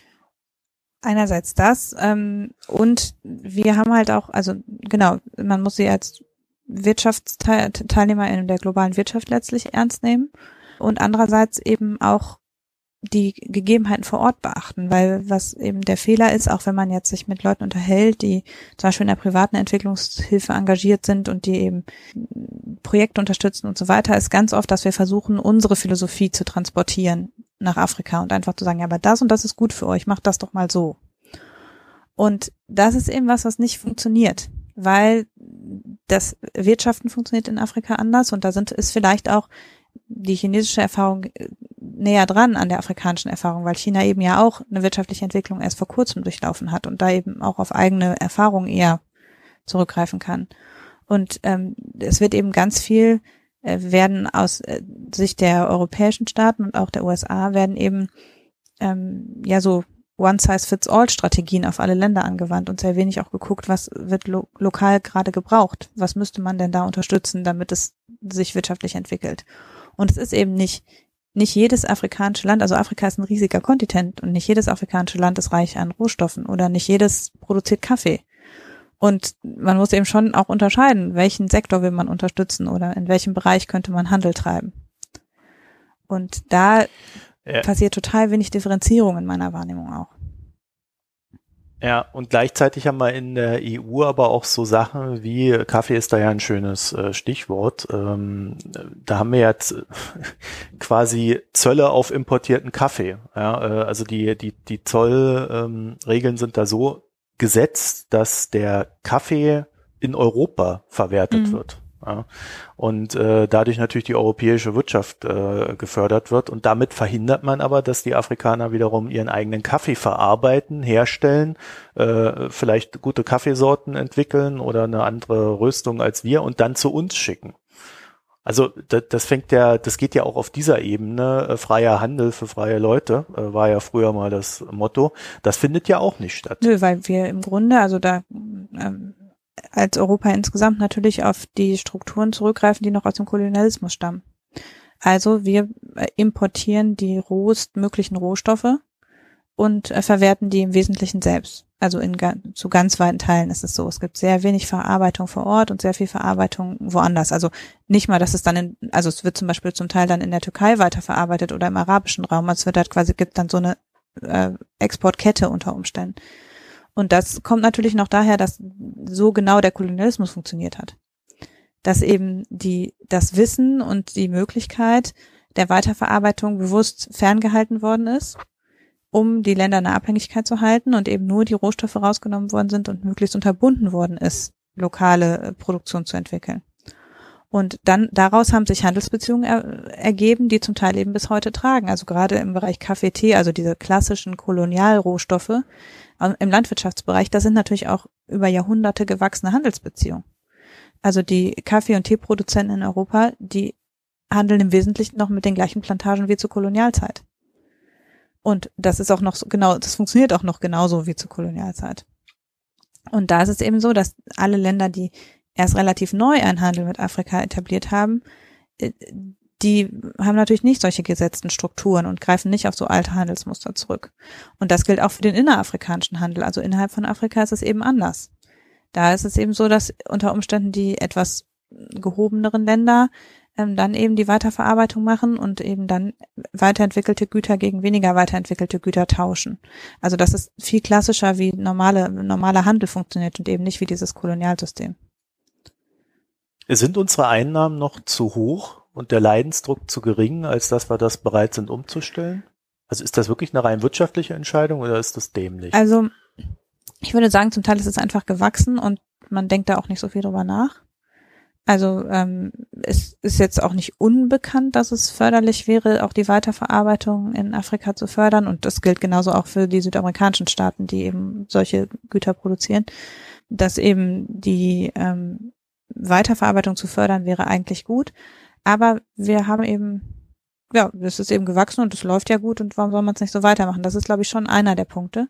Und der andere ist tatsächlich dieses, die, dass die Sicht und da weiß ich auch nicht, wie man das ändern kann. Das, man kann ja nicht den Leuten sagen, seh die doch mal anders. Aber ähm, die Sichtweise auf Afrika ist eben die, wir müssen denen helfen und die können ja nix und die brauchen Unterstützung und äh, so eine sehr wenig emanzipierte Sicht im Grunde auf, auf den Kontinent. Und dass Wirtschaften eben da auch funktioniert und dass es einen Strukturwandel gab und dass sich da eine lokale, gut funktionierende Wirtschaft entwickelt, gerade in einigen Ländern, ähm, das wird eben übersehen. Also die, die afrikanischen Länder haben sich ja, haben teilweise wirklich beeindruckende Wachstumsgeschichten, aber das ist was, das wird hier überhaupt nicht wahrgenommen, sondern es wird immer nur weiter wahrgenommen, dass man ja so mit so einem Hilfsfokus letztlich auf die Länder drauf guckt. Und ich bin nicht sicher, also ich glaube, das ist eher ein mentales Problem, als dass es jetzt streng aus wirtschaftlichen Erwägungen ist. Weil im Grunde wenn man sich anguckt, wie so die Wertschöpfungsketten sind, dass wir eben dann unter Umständen die Weiterverarbeitung ja auch nicht hier in Deutschland oder in Frankreich machen, sondern dann wird die Weiterverarbeitung eben in, in der Türkei, im arabischen Raum oder in Osteuropa gemacht. Da ist dann die Frage, ob es nicht sogar aus wirtschaftlicher Sicht günstiger wäre, mehr Verarbeitung an einem Fleck zu haben, anstatt diese langen Transportketten zu machen. Ja, aus ökologischer, aus ökologischer Sicht, Sicht aus ähm, dem, auch deshalb, weil Transport natürlich latent teurer wird und ähm, unter Umständen, also je nach Region auch gefährlicher und äh, uns ja auch im arabischen Raum zum Teil eben Staaten weggefallen sind, mit denen wir vorher etablierte Handelsbeziehungen hatten. Entsprechend ist es, weiß ich gar nicht, ob es letztlich ökonomisch so richtig schlau ist, es so zu machen, sondern ich glaube, dass es einfach nicht gesehen wird, dass da Möglichkeiten sind und Potenziale sind. Das fällt mir immer schwer, mir vorzustellen, weil äh, wir beide sind ja jetzt nicht äh, die, die, die superschlausten Menschen auf der Welt, auch wenn ich äh, dir das nicht absprechen möchte. aber, aber dass, das, äh, dass ich das, äh, dass ich dieses doch recht simple Wissen, äh, was ja auch äh, einen sehr menschlichen Faktor in sich trägt, äh, dass ich das irgendwie nicht durchsetzen soll, das fällt mir persönlich immer wirklich sehr schwer zu glauben. Mm. Ja. Darauf musst du, glaube ich, auch nicht antworten. Ja, mir auch, aber es ist eben, also ähm, wir haben eben da auch eine lange Geschichte in der Entwicklungspolitik. Also wir machen das eben nicht mhm. erst seit gestern, sondern wir haben da schon eben auch Denkmuster etabliert und da muss man sich eben zum Teil von verabschieden. Und Wahrnehmung ist eben was, was nicht von heute auf morgen sich ändert. Fällt dir eine Partei ein in Deutschland, die so eine Wahrnehmung ändern wollte? Oder sind die da alle gleich? Ich glaube, das Momentum. Weil ich habe gerade kurz gedacht, die Grünen vielleicht, aber dann habe ich mir gedacht, naja, ich habe da noch nicht so viel Gutes aus der Ecke gehört. das war als Hintergrund. Ja, also wenn, hm, vermutlich am ehesten die Grünen. Aber ich glaube, dass der Impuls, also letztlich müsste der Impuls so kommen, wie das auch eben im chinesischen Beispiel oder auch bei den anderen Emerging Economies ist, dass es eigentlich eher ein wirtschaftlicher Impuls ist. Also, dass es über Mhm. Ähm, also es gibt ja Ansätze. Zum Beispiel gibt es deutlich gestiegene Nachfrage nach äh, fair gehandelten Produkten. Das heißt, da kommt über die Konsumentenseite ähm, eben ein, ein Wunsch nach Transparenz. Äh, wenn man irgendeine Form von Fairness-Label haben möchte, auch wenn man jetzt nicht gleich Fairtrade äh, äh, haben möchte, dann ist es in der Regel zum Beispiel ein Standard, dass die Verarbeitung im im Herkunftsland erfolgt. Das ist bei den ganzen äh, Fair-Labeln eigentlich Standard. Das heißt, wenn da über die Konsumentenseite was kommt, dann kommen die Unternehmen dem ja nach und dadurch etabliert sich sowas. Das funktioniert natürlich nicht in allen Bereichen. Es gibt ja Bereiche wie Infrastruktur, die weiterhin in staatlicher Hand sind. Und aber wenn natürlich sich Handelsbeziehungen ändern, dann wird eben, werden die Staaten auch danach folgen müssen. Und ich glaube tatsächlich, dass es vielversprechender ist, über diese, äh, über die Wirtschaftlichkeit zu gehen, als darüber, dass es ähm, von politischer Seite kommt. Naja, wobei ich mit diesen Fairtrade-Produkten halt auch wieder so das Problem habe, dass die damit quasi eine, eine Preisobergrenze setzen und sich darunter alles organisiert und äh, der Konsument, der dann äh, irgendwann, wenn dann wenn dann quasi die Emanzipation in diesem Bereich stattfinden würde und die Afrikaner sagen, so, jetzt machen wir das alles selber und wollen ordentliches Geld dafür, weil da müssen wir nämlich noch mehr bezahlen als bei Fairtrade, äh, dann würde, dann würde da ja auch wieder die Empfindlichkeit zurückschlagen möglich, aber es ist halt auch so, dass wir, also einerseits ist es im Moment natürlich so, dass wir durch die Zölle für manche Sachen auch viel zu viel Geld bezahlen. Also, dass ja. man vermutlich Kaffee auch zu einem ordentlichen Preis ähm, fair gehandelt bekommen könnte, wenn es nicht zusätzlich den Zoll auf Kaffee gäbe also an manchen Stellen ist es eben so, dass äh, man mit echtem Freihandel da wiederum eine Spanne, eine Preisspanne aufmachen würde, die dann dazu genutzt werden könnte, dass mehr im Herkunftsland bleibt, anstatt in die Kassen der europäischen Staaten fließt. Ähm, das ist die eine Sache. Und äh, das andere ist, dass man natürlich, also ähm, das Fairtrade-Label ist relativ hochgegriffen. Aber es gibt äh, viele äh, Bestrebungen darunter, so eher niedrigschwellige Zertifizierung anzubieten, die aber eben zeigen, dass es, dass es einen Wunsch gibt, prinzipiell nach Transparenz über die Herkunftsbeziehung zum Beispiel. Und dass es einen Wunsch gibt danach, ähm, zum Beispiel die, zu wissen, ob die Transportwege kurz waren oder ob die Transportwege überflüssig lang waren. Und mit so einem Bestreben nach Transparenz ergibt sich dann vielleicht auch, dass es notwendig ist, die Transportwege zu überdenken zum Beispiel. Aber das ist sicher nur eine, also es ist nur eine Schiene, über die gegangen werden kann. Aber es ist natürlich auch so, dass wenn die europäischen Regierungen, um jetzt auf das Migrationsthema zurückzukommen, ähm, wenn die europäischen Regierungen ein Interesse daran haben, die lokale Wirtschaft zu stärken im Sinne, ähm, um eben auch die an der Migrationsschraube sozusagen zu drehen oder zumindest dafür zu sorgen, dass die, die zu uns migrieren, besser ausgebildet sind, dann ähm, müsste man eben schon da auch politisch mehr Weitsicht als bisher an den Tag legen, klar. Ich kann mir halt nicht vorstellen, dass so eine Angela Merkel das nicht weiß, ehrlich gesagt. Das überfordert meinen Geist. Ich glaube, ich habe eher so das Gefühl, die wissen es und die nehmen das halt in Kauf, weil äh, es halt am Ende dann doch die eigene Wirtschaft befördert. Und das ist immer noch das Wichtigste. Da schmeißt man lieber mal zwei Milliarden da über den Teich und äh, lässt die Leute da verrecken. Das, ähm, so kommt mir das nämlich von außen vor. Und äh, deswegen habe ich jetzt so nachgefragt, weil ähm, äh, man wird dieses Problem glaube ich, halt nur äh, natürlich wieder ganzheitlich lösen können, indem halt alle Protagonisten sagen, wir wollen das ändern. Ja, aber ich glaube auch, dass Und, der Weg. Äh, dazu gehört halt auch die Politik. Ne? Aber ich glaube auch, dass der Weg zu sagen, wir wollen jetzt, dass gar keine Flüchtlinge mehr nach hier kommen, ist eben auch der falsche Weg. Sondern es, ist, es muss eher dahin gehen, dass man äh, diese so deutliche Asymmetrie abschafft, dass eben die, die nach hier kommen, wirklich nicht ohne weiteres sich integrieren können und eigentlich keinen besonderen mhm. wirtschaftlichen Beitrag leisten können. Das ist dann eben schlecht. Das führt zu einem Problem und auch zu einer äh, Klasse von Leuten, die irgendwie von der Gesellschaft weitgehend abgekoppelt sind. Aber man wird über diesen Weg, wir wollen, dass gar keiner mehr nach hier kommt, das wird nicht funktionieren. Man kann sicher oder zumindest dieser Makronom-Artikel argumentiert ja, dass es nicht so schlimm sein wird, wie man immer vermutet hat, sondern dass eben durch die afrikanische Entwicklung und auch dadurch, dass eben Europa natürlich schon eine Abschottungspolitik hat, dadurch werden natürlich die Flüsse geringer, aber dass keiner mehr kommt, wird ja nicht passieren.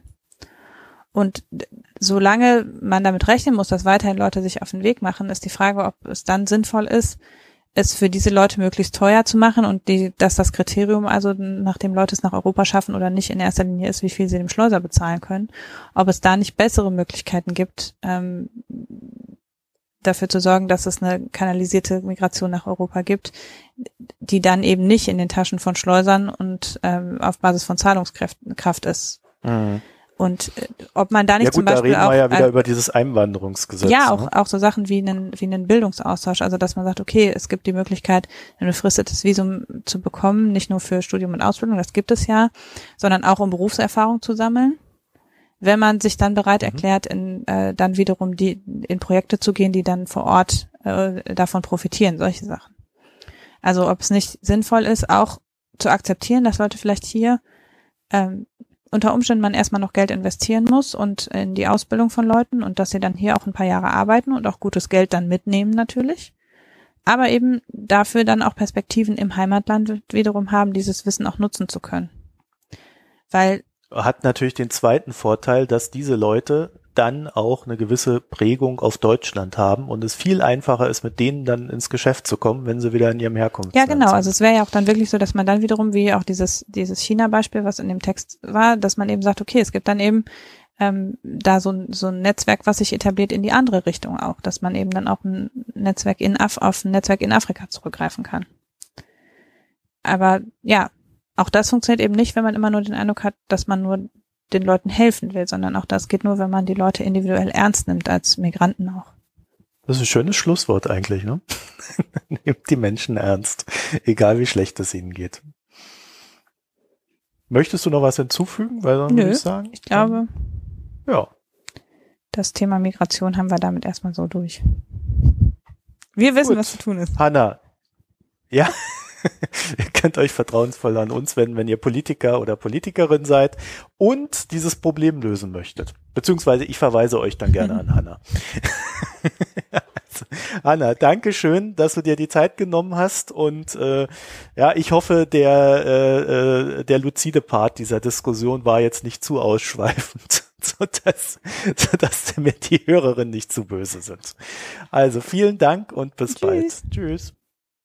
So, der Ulrich hat das jetzt noch nicht gehört, muss jetzt uns jetzt aber äh, ausschweifend loben, wie gut wir das gemacht haben. Ja, ja, kann ich gar nicht. Ich muss es dann selber auch noch hören beim Schneiden. Ähm, Ah, hab's noch nicht geschafft, dadurch, dass wir jetzt ein bisschen nach vorne verschoben haben, fehlte mir dann die Zeit. Naja, Ja, naja, also dann äh, würde ich sagen, sind wir jetzt bereit für die Picks. Hast du Picks? äh, ich habe keinen. Ich picke dann einfach Willkommen bei den Stills, so fertig. Ja, das musst du dann irgendwie schreiben, das, das, das versteht doch keiner, wie man das schreibt. ja, den gibt's bei Amazon Prime umsonst. Das ist von daher. Schleichwerbung, auch noch kostenlose. Buh. Ja, gut, der Film ist ja auch schon alt, ne? Der lief auch schon ein paar Mal ganz normal im Fernsehen, irgendwie Gibt's HD bestimmt oder auch bei wo auch. Netflix. Die gibt's bestimmt überall, wo ihr wollt. Ja, keine Ahnung. Ich, ich suche das Ähm, dann raus, ja. Wer streamt ja, was heißt ja die Plattform, ne? Ich habe ja auch keinen Pick. Und zwar, weil ich gerade das Buch lese für unser literarisches Quartett. Deswegen, ähm, äh, äh, ich habe aber irgendwie äh, vor kurzem wieder eine neue Folge für die Foreign Times veröffentlicht über Österreich. Ja, Da pick ich doch einfach die. Ich pick mich selber. Du Ja, weißt die ich bin ja da immer recht schamlos. ja. Schaut doch mal bei der Foreign Times rein. Da gibt's was über Österreich. Mhm. Über die Burschenschaften und alles hin habe ich auf Twitter schon empfohlen. Der war wie immer interessant. Ja, mit dem äh, Stefan Apfel vom Datum. Also ein recht ausgewogener, kritischer, wohlbewandelter Geist. Mhm. Ja, ja, heute geht's aber schnell, ne? Sind wir gar ja, nicht gewöhnt. geht's schnell. Vielleicht Du doch noch freust mehr dich, weil ich immer diese, sollen. ja, du freust dich, weil ich immer diese Wochenendgeschichten da mache und Ja, du hast du gesagt, wir wollen es kurz halten. Ich hätte noch, ich hätte noch genug Sachen gehabt. Da. Ja, ich muss aber, ich muss aber gleich weg. Ja, ja, ich weiß. Das ist das Problem. Wir haben am Eingang haben wir zu viel, zu viel verquatscht. Ja, hast du denn wenigstens Bier getrunken, das du uns erzählen willst? Oder, äh, willst Ja, ja, ich habe ein Bier behalten? getrunken. Ich habe sogar zwei getrunken. Ähm, Ich picke aber einfach mal das erste Hörerbier vom Max. Und zwar ein Giesinger, wie ich dann in der Zwischenzeit gesehen habe. Äh, ich sage erstmal, wie das Bier heißt, ne, bevor ich jetzt die Geschichte dazu erzähle. Das war ein, äh, wie hieß es jetzt? Äh, shit, jetzt habe ich meinen Tab zugemacht, ich doof, Mann. Das ist äh, nämlich, dann erzähle ich doch erst die Geschichte. Die hatten heute einen Artikel, zufällig in der Süddeutschen Zeitung. Äh, Münchner investieren ihr Geld jetzt in kleine Brauereien. Und äh, das ist eine dieser kleinen Brauereien, Giesinger Bräu, die haben über Crowdinvesting 1,2 Millionen Euro eingesammelt. Was ich daran ganz interessant war, du gibst denen halt Geld Und der Zins wird dann halt in Bier oder äh, Getränkegutschein ausgeschüttet, was ich extrem. Was für eine fiese Abzocke. was ich, ich finde das total sympathisch. Da kannst du dann in das Brauhaus gehen. Also die haben halt ein Brauhaus und ja, äh, ja, ja, ähm, auch ein, äh, ein Schankhaus dazu. Und ja, das läuft wohl ganz gut in München, das Bier, das Giesinger. Und äh, die sind jetzt von ähm, Giesing, wo sie irgendwie auch sehr zentral liegen. Die haben wohl so ein Gasthaus übernommen, relativ zentral in dem Ort. Und äh, also es ist ja ein Ortsteil von München, wie ich bin. Ich habe den dann dem FC Bayern zugeordnet, aber das ist total falsch, weil Giesing ist der ähm, 1860 Ortsteil, wo also die 60er herkommen. Und ja, die konnten eigentlich wachsen in diesem äh, Gasthaus, weil da konnte man halt hinten so Bier brauen, das war okay, aber die verkaufen sich so gut, dass sie halt expandieren, gehen jetzt nach Milbertshofen. Das ist wohl nicht so weit weg von München, irgendwo im Umkreis und da wollen sie dann ihre Produktion auf 12.000, äh, äh, nee, 12.000 haben sie jetzt und sie wollen sie irgendwie äh, vervierfachen oder sowas, weil die 32.000 äh, Hektoliter insgesamt dann brauen wollen. Und da sind sie jetzt ins Industriegebiet gegangen. Ja, die haben das Geld halt über ähm, Crowdinvesting eingesammelt, 1,2 Millionen und äh, ja, wachsen da jetzt äh, ganz gut. Das war ein Kellerbier. Ich muss jetzt noch mal schauen, wie es hieß. Das roch halt, ja, wie soll ich sagen, im Endeffekt wie so ein Pilz. Ein helles Bier, ähm, naturtrüb, und ich weiß jetzt gar nicht, ob die mehrere, ähm, ob die so wahnsinnig viele Biere im Angebot haben. Aber äh, das war das Giesinger mit dem grünen Etikett, wie heißt es hier? Unter Giesinger Erhellung. Eine 03er Flasche, so eine dickbauchige 03er Flasche hat der Max mir geschickt.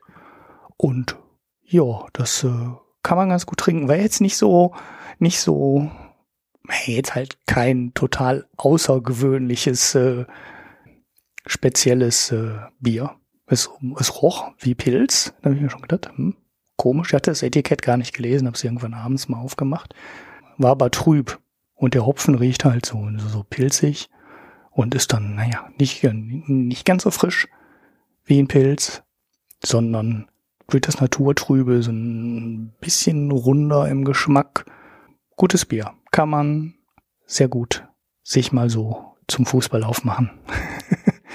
naja, ich finde das ja schon eine ganz schön interessante Rechnung. Ne? Du kannst ja dann, äh, wenn du wenn du hergehst und sagst, ich schütte in Naturalien aus und eure Rendite ist sechs Prozent oder so, dann kannst du natürlich den Verkaufspreis des Bieres anrechnen, hast aber selber gar nicht die Kosten dafür. Ja, ja. Ja, nur deshalb schütten sie auch also, 6% ja, vielleicht aus. 3% ne? Kosten und du und verkaufen es dir als 6%. Ja, ja, das ist ja der Gag. Sonst könnten sie wahrscheinlich auch gar keine 6% ausschütten. Das ist äh, wahrscheinlich viel zu viel. Ja, ja, ich finde das ja schon ganz schön schelmisch. Ja, ich werfe den Artikel der, aus der SZ, den werfe ich auch noch in die äh, Show Notes. Der war ganz, ähm, ganz interessant. Es gab dann wohl auch äh, ein bisschen Aufregung, dass sie jetzt aus Giesing weggehen, um die Produktion zu vergrößern. Aber innerhalb von München ist es wahrscheinlich auch gar nicht so einfach, äh, bezahlbare Flächen zu bekommen. Ne? München ist halt sehr teuer. Wollte gerade sagen, also wenn du da anfängst, ein Bier in einem Münchner Stadtteil zu brauen und dann erfolgreich bist und ausbauen musst, dann gehst du wahrscheinlich pleite daran, dass du irgendwas mieten musst. Ja, ja da hast du entweder selber Grund, Grundbesitz, ja. ne?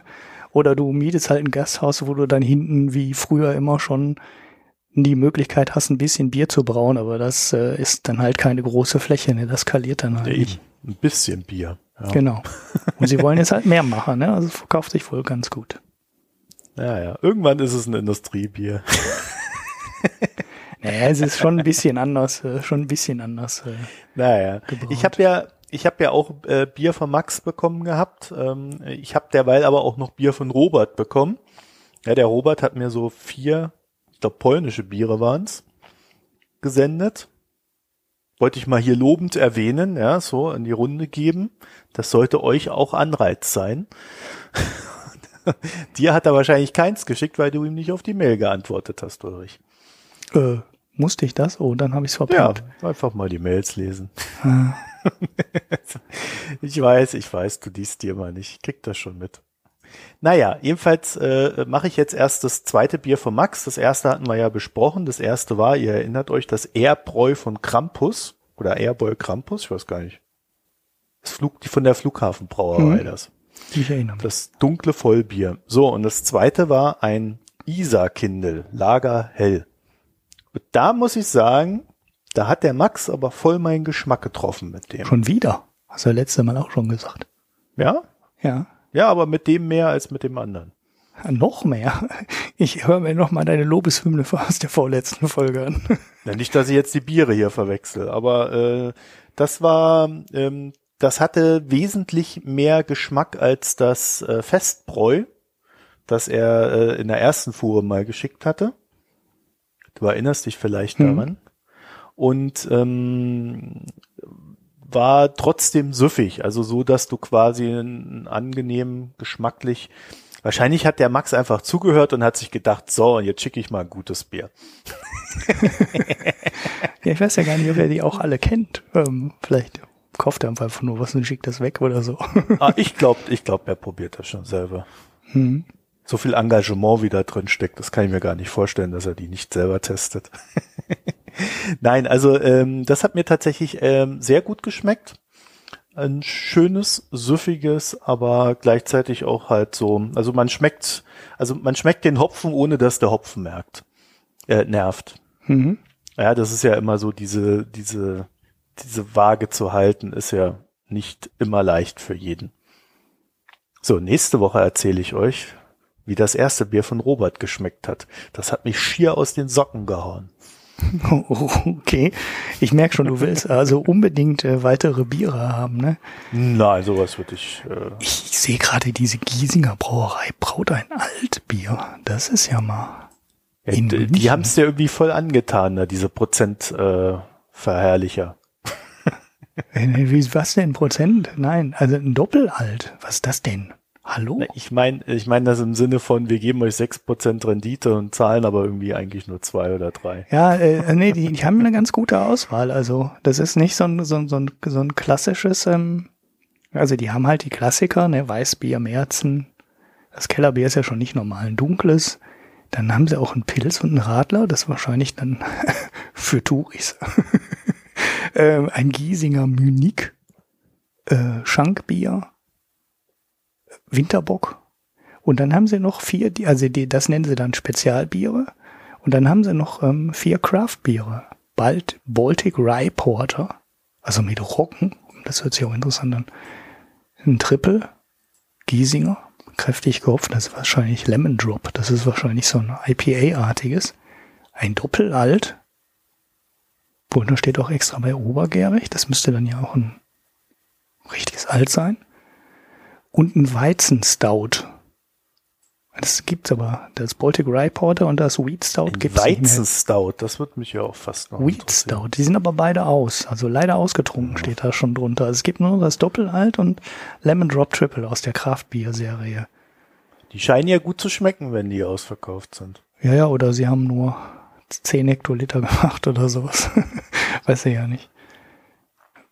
Bei meiner kleinen Brauerei hier in Förde ist das ja auch immer, sind ja oft die Biere auch ausverkauft, aber das liegt dann an der extremen kleinen Menge, die die nur brauen. Brauerei mit Zinsen. Echt, da muss ich auch erstmal drüber hinwegkommen. Es gab ja früher immer so ein paar Aktien, ne? Wurde das, äh, was, was gab's denn da? Die, irgendeine so Zoo-Aktie gab's doch immer, ne? Also der Klassiker ist, glaube ich, Behrensen. Mhm. Dann äh, Berliner Zoo war früher mal mit einer Jahreskarte verbunden für einen Zoo. Ja. Aber das gibt's, glaube ich, auch nicht mehr. Ja, das ist steuerlich auch alles sehr tricky, ne? Mit der Ausschüttung und der Versteuerung und so. Die haben, glaube ich, dann mal richtig Probleme immer bekommen. Das, ich weiß es nicht. Ich, also ich weiß auch gar nicht, ob es nicht doch noch so ist, aber ich meine irgendwo mal gelesen zu haben, dass das nicht mehr miteinander verbunden ist. Und das, es gab halt dann auch immer so diese, diese bekannten Fress-HVs, äh, wo, also was war denn das? Lind müsste es noch gewesen sein in der Schweiz, ne? Mhm. Ja, ich weiß es nicht. Man, dann gibt's ja da immer so diese, diese Fressaktionäre. Das sind dann so Typen, die haben eine Bahncard 100 und fahren dann immer zu allen Hauptversammlungen und ähm, ja, man kennt sich dann auch untereinander und äh, futtert sich dann durch. Haben dann so irgendwie eine Aktie im Depot von dem Laden. Mhm. Und holen sich dann quasi daraus eine Naturalrendite. Das, das, das geht äh, bis hin zu Szenen, wie dann so die Türen aufgebrochen wird, wo das Essen steht und alles. Also da gab's schon ganz wilde Sachen. Ui, das, das ist ja unfassbar ja, peinlich. Und das alles für irgendwie belegte Brötchen oder so. Also da ist der Mensch schon Mensch, ne? Mhm. Mal Buffet, ne? Ja, ja. Ja, ja. Also nicht so wie beim Giesinger Bräu, sondern mehr so auf, auf, auf eine andere Art und Weise. Ja. Mhm. Ja, dann sind wir soweit durch. Jo. Möchtest du den Hörerinnen noch etwas sagen, Ulrich? Ach, wir wollten Ein noch Geständnis machen wollten vielleicht? wir noch die Nachklaps machen zur Blockchain? Ja. Wollten ja, wir, ne? Ja, ah, nee, ja ich würde sagen, wir, wir haben ja so einen Haufen Nachklaps und äh, darüber dann immer so zu reden ist ein bisschen schwierig. Ähm, wir, ich würde sagen, wir verlinken die alle. Also mhm. wir haben gerade per Mail haben wir äh, wirklich sehr viel Input bekommen und wir haben ja hier doch einen großen Interessenpool, wie wir festgestellt haben. Also Blockchain äh, bewegt die Gemüter um das mal vorsichtig zu formulieren. Ja, oder Bitcoin. Oh, ja, ja, und äh, wenn, wenn schon Blockchain, dann muss es aber auch wirklich um Bitcoin gehen, ist da mancher der Meinung. Ähm, also wir, wir werden einfach jetzt die in den, in den Shownotes einfach die Sachen da reinstellen, die wir alle bekommen haben und alle Interessierten, und dafür gibt es ja eine Menge, äh, die können sich dann da das draus ziehen, was ihnen so zusagt und sie selber interessiert. Mhm. Was hältst du davon? Dann haben wir das subsumiert.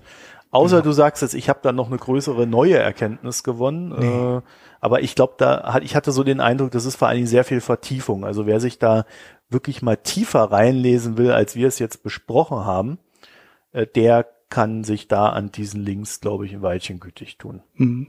Und wenn ich da jetzt doch noch ganz schwer ja. etwas nachpicke, ne? Es gibt eine neue Folge des Honigdachs Bitcoin Podcasts der jetzt auch mal drei Monate bestimmt Pause hatte. Sie haben sich am Anfang der Sendung da ein bisschen drüber lustig gemacht, weil die letzte Folge fing irgendwie an mit Bitcoin über 9000. und ja, äh, jetzt wieder. Und jetzt wieder, das passte, ne? Der sagt ja auch so, ist einfach mal bei ganz gut, wenn man drei Monate nicht auf den Kurs guckt, dann ist der wieder genauso hoch wie vorher. das ging jetzt in dem Fall ganz gut aus. Wer ist denn Aber, nicht DAX? Äh, da steckt, glaube ich, der Coin Spondent hinter auch, der hat glaub, auch mal diesen äh, Comdirect Block Award irgendwie einen Preis, glaube ich, gewonnen. Mhm. Da war er aber nicht da. Und ähm, die anderen, also normal sind noch zwei dabei, jetzt in der letzten Folge war nur einer dabei. Und da haben sie jetzt angefangen mit so einem Ex Erklärstück zum ähm, Lightning-Netzwerk. Das ist die Erweiterung ähm, bei im Bitcoin, ja, wie soll man sagen, im Bitcoin-Protokoll, um viele kleine Zahlungen schnell abzuwickeln, weil das ist ja im Moment das große Problem bei Bitcoin, dass die Überweisung oder die Transaktionen teilweise sehr lange dauern und teilweise auch sehr teuer sind. Also es ist nicht mehr so schlimm wie am Peak, als da wirklich ähm, Unmengen von Transaktionen durch den, nicht mehr durch den äh, Versteigerungsmechanismus durchgekommen sind und die Leute teilweise Tage gewartet haben, bis ihre Transaktion durchkam oder halt sehr, sehr viel Geld dafür bezahlen mussten. Das war die Alternative für eine, für eine Transaktion, die dann quasi sofort durchgehen sollte, musstest du dann teilweise über 50 Dollar bezahlen. Das ist inzwischen wieder massiv zurückgegangen. Also es sind wieder einstellige Dollarbeträge, die da jetzt standardmäßig für eine Transaktion aufgerufen werden. Teilweise schon wieder im unteren Bereich. Das hat sich also äh, ja wieder ein bisschen ausgependelt. Aber es ist halt immer noch nicht dieses, äh, man kann extrem kostengünstig von A nach B Geld überweisen, es ist sofort da. Und dafür soll dieses Lightning-Netzwerk dienen. Und da wird die Stückelung viel kleiner gemacht und die verzichten im Endeffekt darauf, permanent alles und jede kleine Transaktion in die Blockchain reinzuschreiben. Und mhm. wer wissen will, wie das genau funktioniert, der kann sich diesen Podcast ähm, anhören. Das ist zwar der erste Teil von zwei, diese Planen, aber man bekommt schon einen ganz guten, ganz guten Einblick, wie das technisch abläuft, aber ist halt auch sehr technisch. Also dieser Honigdachs Podcast ist eh sehr, sehr technisch und da war auch schon mal eine Folge bei, die habe ich dreimal gehört und hatte nachher immer noch das Gefühl, ich habe das nie verstanden. Der ist jetzt ein bisschen besser. Also ich habe ihn jetzt einmal gehört, aber auch noch nicht aus meinem äh, Player gelöscht. Den höre ich mir auch noch mal ein zweites Mal an. Mhm. Okay. Weißt, das finde ich dann ganz interessant, wie die das machen. Ich glaube, ich habe zwar also den großen Teil verstanden, aber äh, zweites Mal hören, irgendwann nochmal abends in Ruhe, kann nicht schaden. Ich schaffe ja nichts zweimal zu hören und zu lesen. ja, also auch wenn du so, so, so IT-Protokolle und so ein Zeug machst, das hast du dann häufiger, dass du da Sachen zweimal lesen musst. Und weil du dann mach, beim Machen auf einmal feststellst, hm, ich dachte, ich hätte das verstanden. Und dann merkst du auf einmal, ich habe es doch nicht verstanden und dann muss es halt noch ein zweites Mal lesen. Naja, so ist er, der Ulrich. Wollen wir das jetzt nicht weiter vertiefen?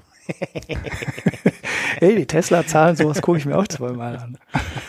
ja, bei Tesla muss man aber auch ganz genau hingucken. die, die versuchen es ja mit allen Tricks und Mitteln, einen da auf die äh, falsche Fährte zu führen. Naja, ja. okay.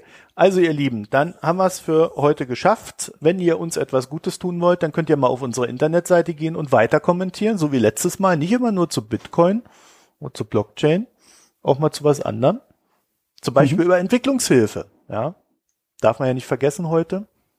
Wir werden da, ich glaube, Hanna wird noch mal ein paar schöne Links liefern und äh, ansonsten Vielen Dank fürs Zuhören und äh, ach so ja, da dieser Spenden-Button da oben, den es da gibt oder in den Shownotes und so weiter. Da könnt ihr dann einfach Geld hin überweisen. Noch nicht PSD2, P, P, bah, wie heißt das immer? PSD2, ja. Mhm. Noch nicht PSD2 kompatibel. Also wir werden das dann künftig mit dem Podcast auch so machen. Wir sagen Spende und dann ploppt dann auf eurem Bildschirm auch so ein Ding auf. Ja oder ja. Und dann, und dann könnt ihr aussuchen, was ihr drückt und dann geht euer Geld an uns. So einfach ist genau. das künftig. Ja. Ja, wir Liebe Grüße an Peter in dem Sinne. Ja, wir machen eine kleine App dazu, die macht das dann alles automatisch, ohne dass ihr das merkt. die, ja, die bestätigt auch, ne? ihr müsst euch um nichts mehr kümmern in der genau. Zukunft. Genau. ihr hört einfach und das wird dann abgebucht. Je nach also. Menge des Geldeingangs, das ihr im Monat da zu verzeichnen habt, buchen wir uns halt einen kleinen Promilleanteil dann ab. Nö, zehn Prozent, wie die Kirche. ja, gut, okay. Da müsste das hier aber irgendwie noch äh, mit mehr, mit mehr Karma ausgestattet werden, dieser Podcast. Und mehr Lernversprechungen. Wir, wir, wir geben unser Bestes. Wer nicht an Gott glaubt, kann ja Bier trinken. In dem Sinne. Jetzt aber tschüss. Tschüss.